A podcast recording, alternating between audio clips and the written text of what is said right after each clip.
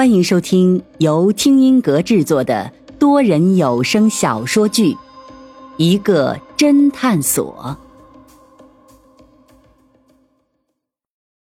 第八十七章：鱼儿上钩。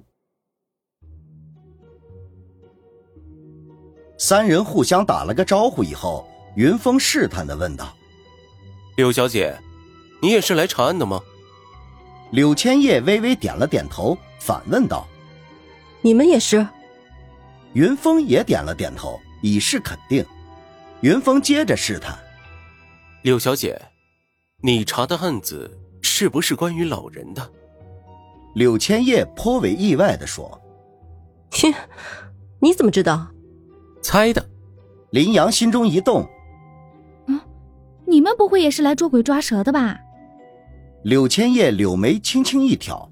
嗤的一声笑了出来，切，当然不是了，我是来处理经济纠纷的。看来你们侦探所接的生意很复杂。这句话显然是嘲笑云峰，他们连这种无聊的捉鬼的案子都接。云峰和林阳竟然无言以对。这时电梯到了一楼，柳千叶率先离去，看着他高挑的背影，林阳愤愤地说：“嗯。”这个女人会不会聊天？不会聊天的是你吧？我本来都快把她要查的案子套出来了，结果你却把我们要查的案子告诉了她，真是神助攻！一个侦探所里，云峰和林阳刚走没多久，许真真突然惊喜道：“哎，鱼儿上钩了！”果然，有一个名字叫做伊丽莎白的网友要加许真真为好友。方寸查了一下，这个网友果然是在侦探所的粉丝群里。许真真自然马上同意了好友的请求，于是两个人开始聊起天来。那个人果然自称是在本市上大学的大学生，并对许真真承诺，只要他来本市，他一定请他吃饭。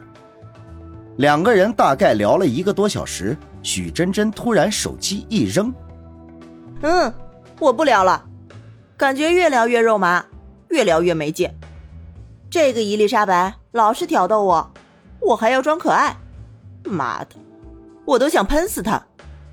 方寸叫道：“贞子，坚持住，再聊半天，你就可以提出面基了。”许真真却固执的说：“不，老娘才不玩这么无聊的游戏了，你们谁爱玩玩去。”方寸想了想，一脸兴奋：“那我来玩吧。”来，贞子，把你的号给我。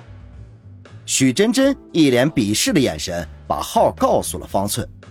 接下来，方寸果然以许真真的身份，接着和伊丽莎白聊了起来，而且看情形，聊得比许真真还要嗨。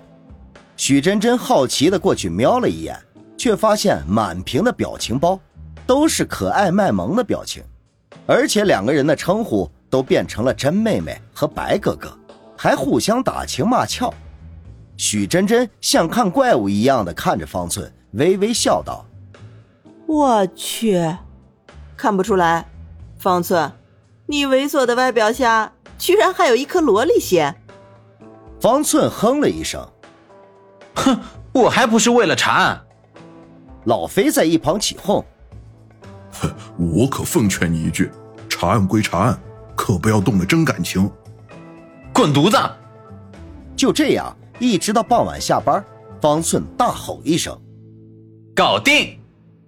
原来方寸趁热打铁，马上提出面基，对方也正是求之不得，二人一拍即合，就约定明日上午在月湖公园门口碰面。那个伊丽莎白还承诺带方寸去月湖上划船。方寸赶紧把这个消息告诉了警察。朱颜和老柯再次来到侦探所，几人商量计议一番，最终决定还是要许真真亲自出马，在公园门口引鱼儿上钩，然后朱颜和老柯会带警察在旁边埋伏，一旦那个伊丽莎白出现，马上逮捕他。第二天，方寸、老飞还有许真真按原计划去月湖公园埋伏去了，而云峰和林阳。本来也是要跟过去，谁知几人刚要出发，云峰的电话突然响了起来，是朱沐辰打过来的。他表示和他父亲朱广金已经达成一致，同意云峰他们接着调查。云峰和林阳对视一眼，笑着说：“看来我们这边的鱼也要上钩了。”于是侦探所五人分别行动，云峰和林阳去朱广金家，而方寸三人去月湖公园。云峰和林阳再次来到了朱广金家。却发现朱慕辰也在家，并没有去上班。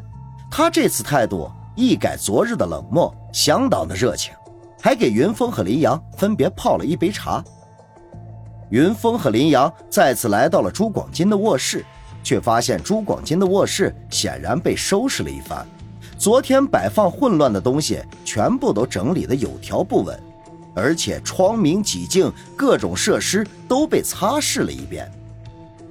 云峰和林阳若有所思的对视了一眼，朱慕辰马上解释：“啊，我看我爸爸的房间太乱，就让我老婆帮他收拾了一下。”云峰微微笑道：“ 没有关系。”这时，朱慕辰的电话响了起来。朱慕辰看了看来电显示，便跑到了另外一个房间接电话了。云峰只隐隐约约的听到朱慕辰说道。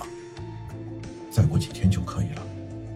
其他的，他故意压低声音，都听不到了。云峰只稍微看了看朱广金卧室的房间，便拉着林阳告辞了。一出门，林阳恼怒道：“这个朱慕辰肯定有鬼！你看这下好了吧？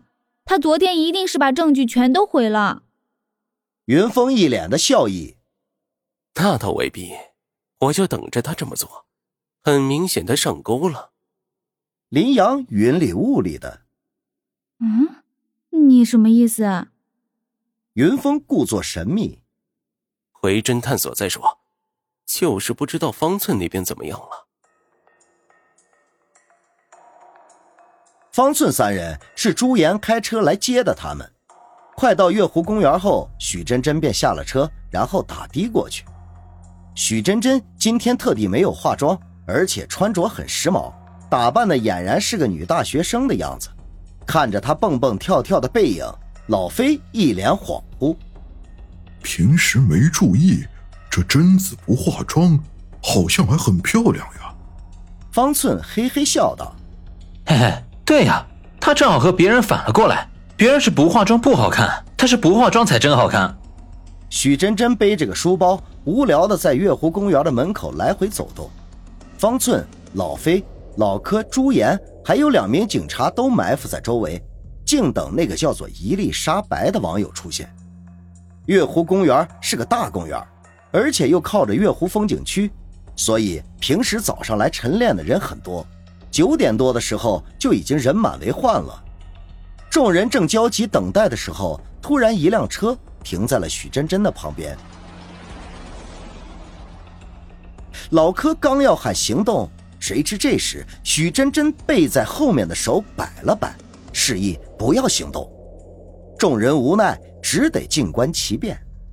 这时许真真居然上了那辆车，紧接着方寸收到一条许真真发来的消息：“跟着这辆车。”